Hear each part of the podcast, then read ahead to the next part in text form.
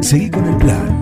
No te basas. Cuando la mente se desconecta de la realidad. Un plan perfecto. Es lo más importante que tenemos. Una banda de radio.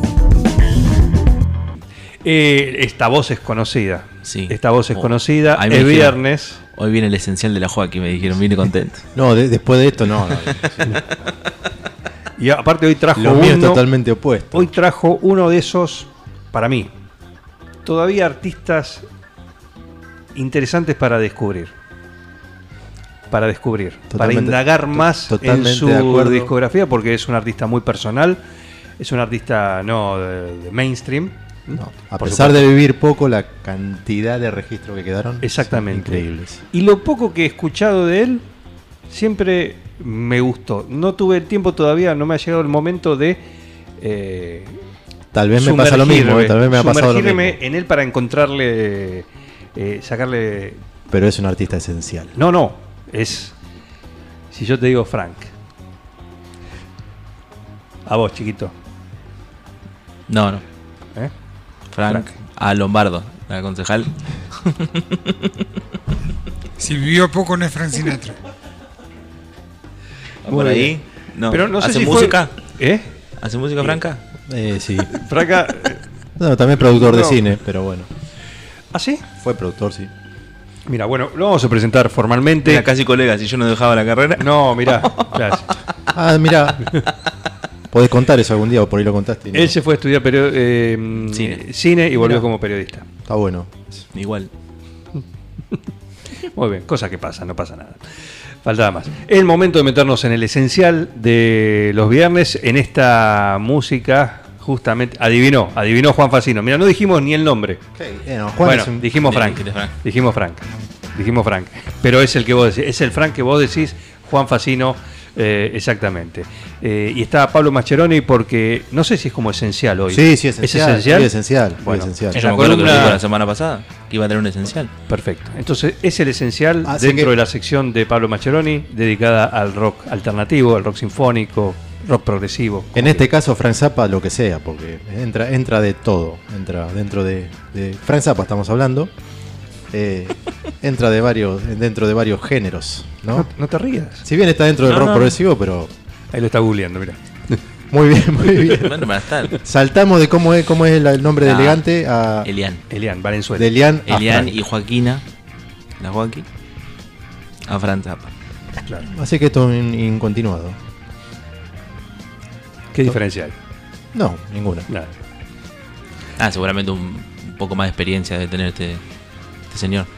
Que está muerto nada más es la diferencia. Sí, Bueno, exactamente. hoy va a ser un chiste horrible. Bueno, Bienvenido, Mascheroni. ¿Cómo ¿qué va? ¿Todo bien? Bien. Bueno, interesante lo que estaba escuchando. Vamos ahora a, a otra cosa. Bueno, sí, eh, muy bien la introducción que hiciste. eh. Así que vamos a hablar, en realidad vamos a hablar de un disco que para mí es esencial. Hacemos el esencial de junio. ¿sí? Un disco para mí esencial de este genial artista creativo, músico tremendo, a la vez complejo de entender. Debe ser esos músicos que por ahí lo escuchás y decís, no lo entiendo, o no te gusta, o pero bueno.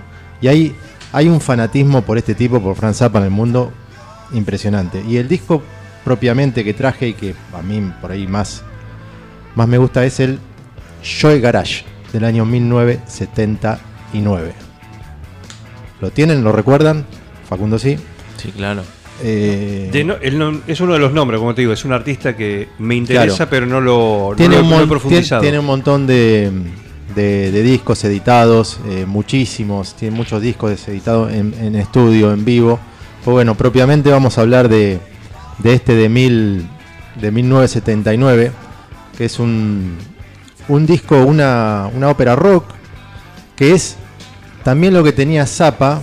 A ver, recordemos, Franz Zappa es un músico nacido en el 1940 y que lamentablemente falleció en el 93, 92, 93. eh, por lo tanto tenía mucha carrera por delante. eh, falleció de, de cáncer. Eh, 93. 93, muy bien. Muy bien, ya está. ahí. Ya está online. Qué grande, gracias por la ayuda. No, por favor. Eh, eh, en el año 93 falleció Zappa, pero era un, un- un músico que, puedo decir, estaba a las 24 horas, era componer, eh, grabar, eh, como dije también, grabó cortos, era productor de cine también, eh, tenía una, una- una- una vida muy intensa. eh, bueno, y en, en el año 79 eh, editó este Joyce Garage que es fantástico, no solo, no solo de, la, de la música. Eh, el disco estaba eh, separado en tres actos, con 19 canciones en total, tenía 19 canciones.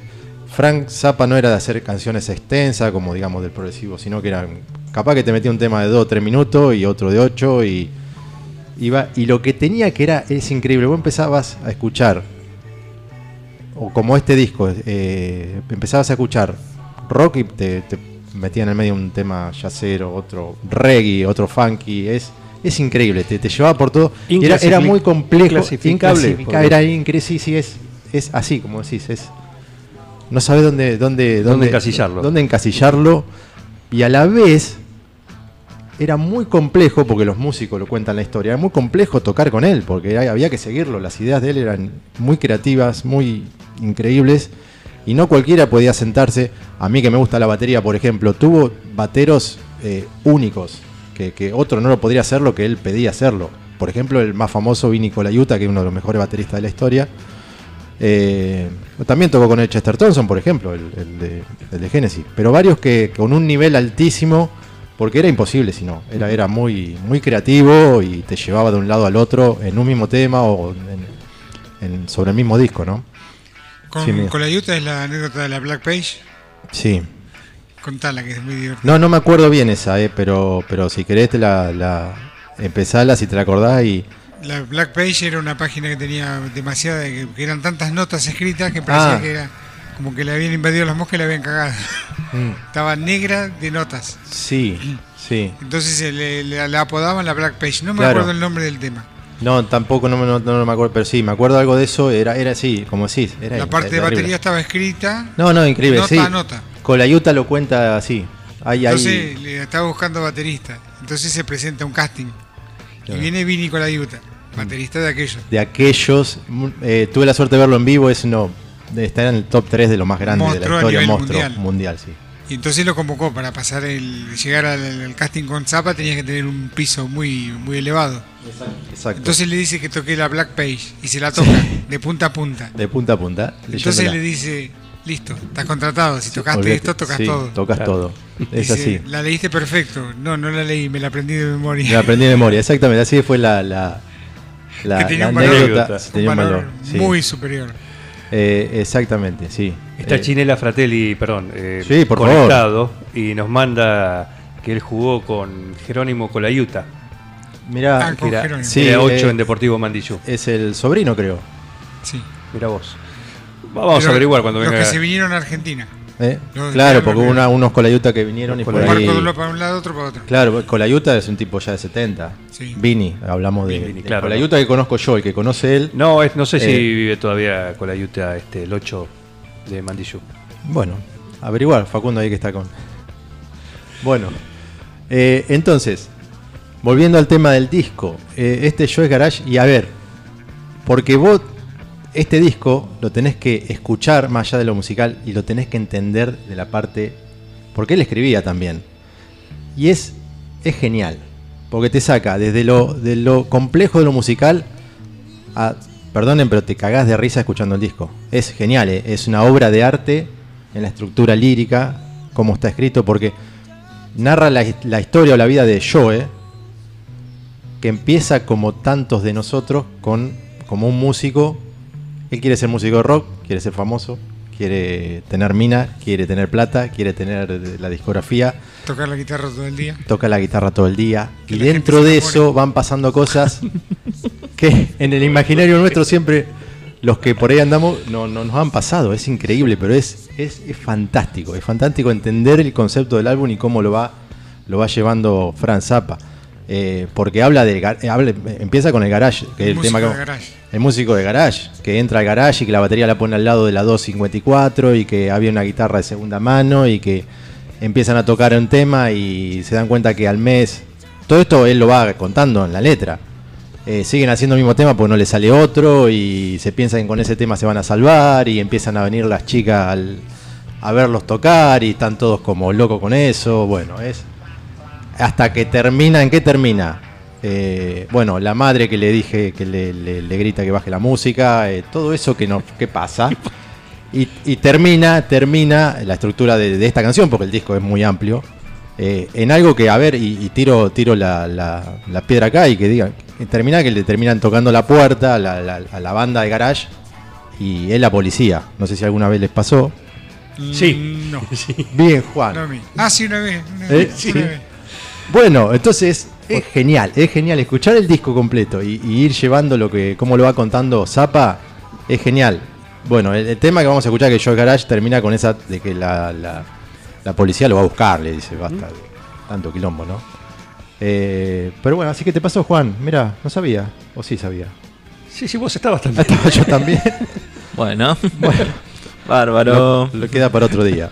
Sí, estaba yo también, tenés Sí, razón. Capaz que había sido culpa mía. Eh, bueno. eh, bueno, la estructura. Después también hay una- un concepto que, que- que, mm, en las letras de, de Zappa y de este disco rozan lo, lo, lo permitido. Porque son muy, muy. Eh, a ver, si escuchás Chica Católica, por ejemplo, que es el tema 3 del disco, es ahí, ahí. O sea, con, con una mezcla, con, con, cosas de fondo muy fuertes, con lo, bueno, con el tema de, la iglesia y cosas políticas y demás, totalmente bizarras, pero que, que, de la forma que te las cuenta y una estructura de musical de sí, son cosas que han pasado, que pasan. Eh, él lo cuenta de un, de un. Por ejemplo, él, cuando yo estudia alemán, por ahí no te acordás, Miguel, pero hay un tema que lo canta en alemán, Stick It Out, que es genial. No ¿viste? tengo tan escuchado este disco. Bueno, Escuché mucho apóstrofe. Está, está bien, bueno. Eh, pero este es, por eso, hay, hay que entenderlo y escucharlo desde una, desde una estructura tanto musical, pero también de lo que va contando en la historia, ¿no? Por eso es, eh, me parece que Joe Garage es un disco indispensable de la, en, la, en la vida de este genial artista, que en algún momento la podemos desarrollar más, porque tiene muchísimo, muchísimo. Pero bueno, eh, es capítulo 50 este, o sea, el redondear y no habíamos traído, creo que había que hablar algo, obviamente. Frank de Zappa Zappa. no, no había caído todavía. No había caído y por ahí como decís vos, Juan, a mí me pasa también lo mismo. No tengo todo escuchado lo de Zappa, sinceramente, o lo que hay cosas que me encantan como este disco, hay cosas que por ahí no, no, no la tiene disco triple. Sí, se metió a Sí. grabar un simple y grabó un triple. Un triple, sí. No, no, tiene cosas. Zappa, Muy creativo. Zappa es hasta, hasta la historia de cuando se le pasó algo parecido a Sergio Denis. a Él. él estuvo un año todo roto porque se cayó de un escenario y cayó adentro de tipo una fosa que había, qué sé yo. Se quebró todo. Bueno, hay mucha historia de Zappa. Eh, el, el- el Smoke on the Water de Deep Involuntariamente tu- tuvo que ver. tuvo que ver con la. Yo creo que había pasado algo de eso, se había quemado. Frank un- Zappa and the Mothers, bueno, dice. eh, había una, se había quemado en un Estaban casino que estaban to- tocando. Estaban sí. tocando en Montreux. Bueno. Y justo eh, estaban de invitados los, los chicos de Deep Purple. Muy bien, Miguel. De ahí salió después el, el humo sobre el agua de Deep Purple. Pudieron Pero fue la historia de Zappa, sí. Sí, sí, estaba. de La historia dice: No quiero alarmar a nadie, pero se está quemando el teatro. Algo así, sí. Sí, fue algo en el 70, por ahí, ¿no? Creo que. Y antes sido por- de, de Machine Head, 72. Claro. Eh, Juan Facino no dice, dice Watermelon in Easter Hay, lo mejor del disco. Sí, bueno, tema. pues, sí, sí, a mí, sí, un temazo. Muy bien, Juan. Y, y- y, eh, a mí me gusta mucho el Joe's Garage, el tema. El tema es genial por, por la letra más que nada, ¿no? La letra es genial. Pero ahí hay, sí, hay un montón de temas. Stick It Out, eso que canta en alemán también es genial. No sé, es... Pero bien, bien Juan. Juan está en todo. Bueno, es un melómano y un Sí, conocedor un amplio de todas estas cuestiones y, y bueno, evidentemente también Zappa está dentro de, de- de su, catálogo. de su catálogo. Es un disco que hay que escucharlo así, en orden. Y hay que escucharlo en orden, sí, hay que escucharlo en orden, es conceptual, eh, eh, te tenés que tomar el tiempo y ya por ahí si, si podés con las letras es, es, es maravilloso, seguir la, la estructura de las letras y, y, y para los que por ahí, vuelvo a repetir, tuvimos la, la idea en algún momento de hacer una banda de garage, o por ahí la hacemos más de grande, está genial, está genial porque si este tipo está contando cosas que, que nos pasan o Claro. pasaron, eh, desde un sentido de- del humor, ¿no? Que lo cuenta. Así que eh, como por ejemplo Mr. Borg, que es quien, quien grita y dice baje la música, que lo van a escuchar en la canción porque sale la- la- las voces, está hecho con voces y eh, es fantástico. Así Bien. que bueno. El esencial, entonces, de, de junio que nos trae Pablo Mascheroni dentro Joyce Garage. de su sección. de Franz Zappa y vamos a escuchar el, el tema, el tema 2 del disco, Joyce Garage. Eh, a disfrutarlo. Muy bien. Gracias, Mascheroni. A usted, lujo. un placer, Fran un Zappa, el invitado de hoy, en esta sección de Pablo Mascheroni. It wasn't very large. There was just enough room to cram the drums in the corner over by the Dodge. It was a 54 with a mashed up door and a cheesy little lamp. With a sign on the front said Fender Champ and a second hand guitar. It was a Stratocaster with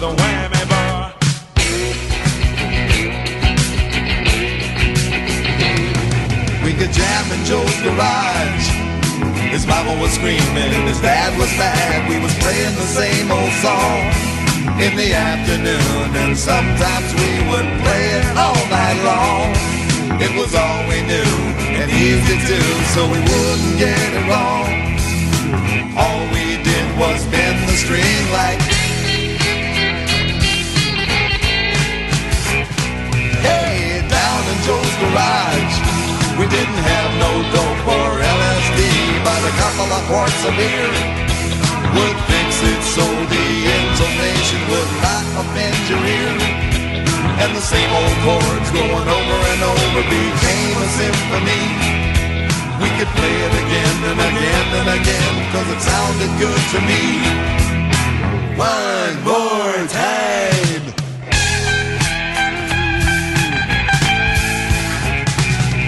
We could jam in Joe's garage. His mama was screaming, turn it down. We was playing the same old song in the afternoon. And sometimes we would play it all night long. It was all we knew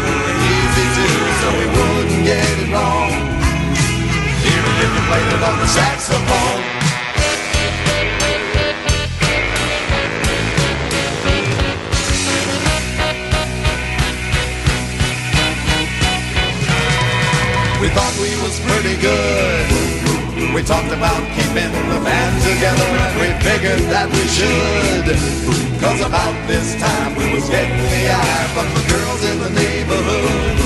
They'd all come over and dance around like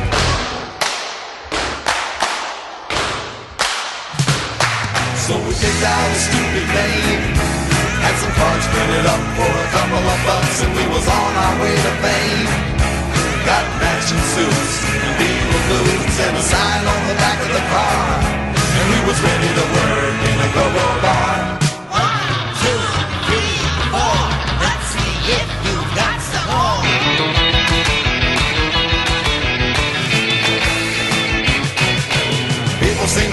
song They got up and danced and made a lot of noise And it wasn't for very long A guy from a company we can't name Said we ought to take his pen And sign on the line for a real good time But he didn't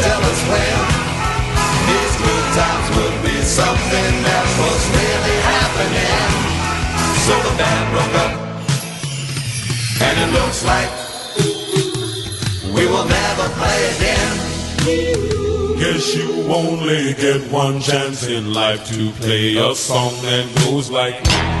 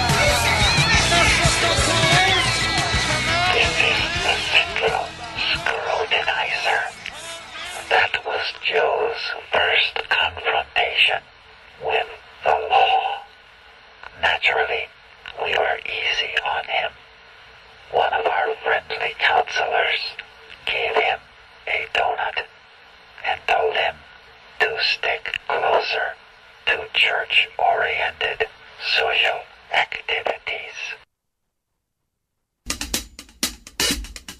Escucha un plan perfecto donde quiera que estés. En nuestra web supernovafm.com.ar O comunícate al WhatsApp. 2317 46 1378. Pero no cortes, que como dice nuestra ley, suena y va al aire. ¿Quién está ahí del otro lado? Yo, Cristina, pelotudo. Oh, shit. Así pueden comunicarse con un plan perfecto. Un plan perfecto. Una banda de radio.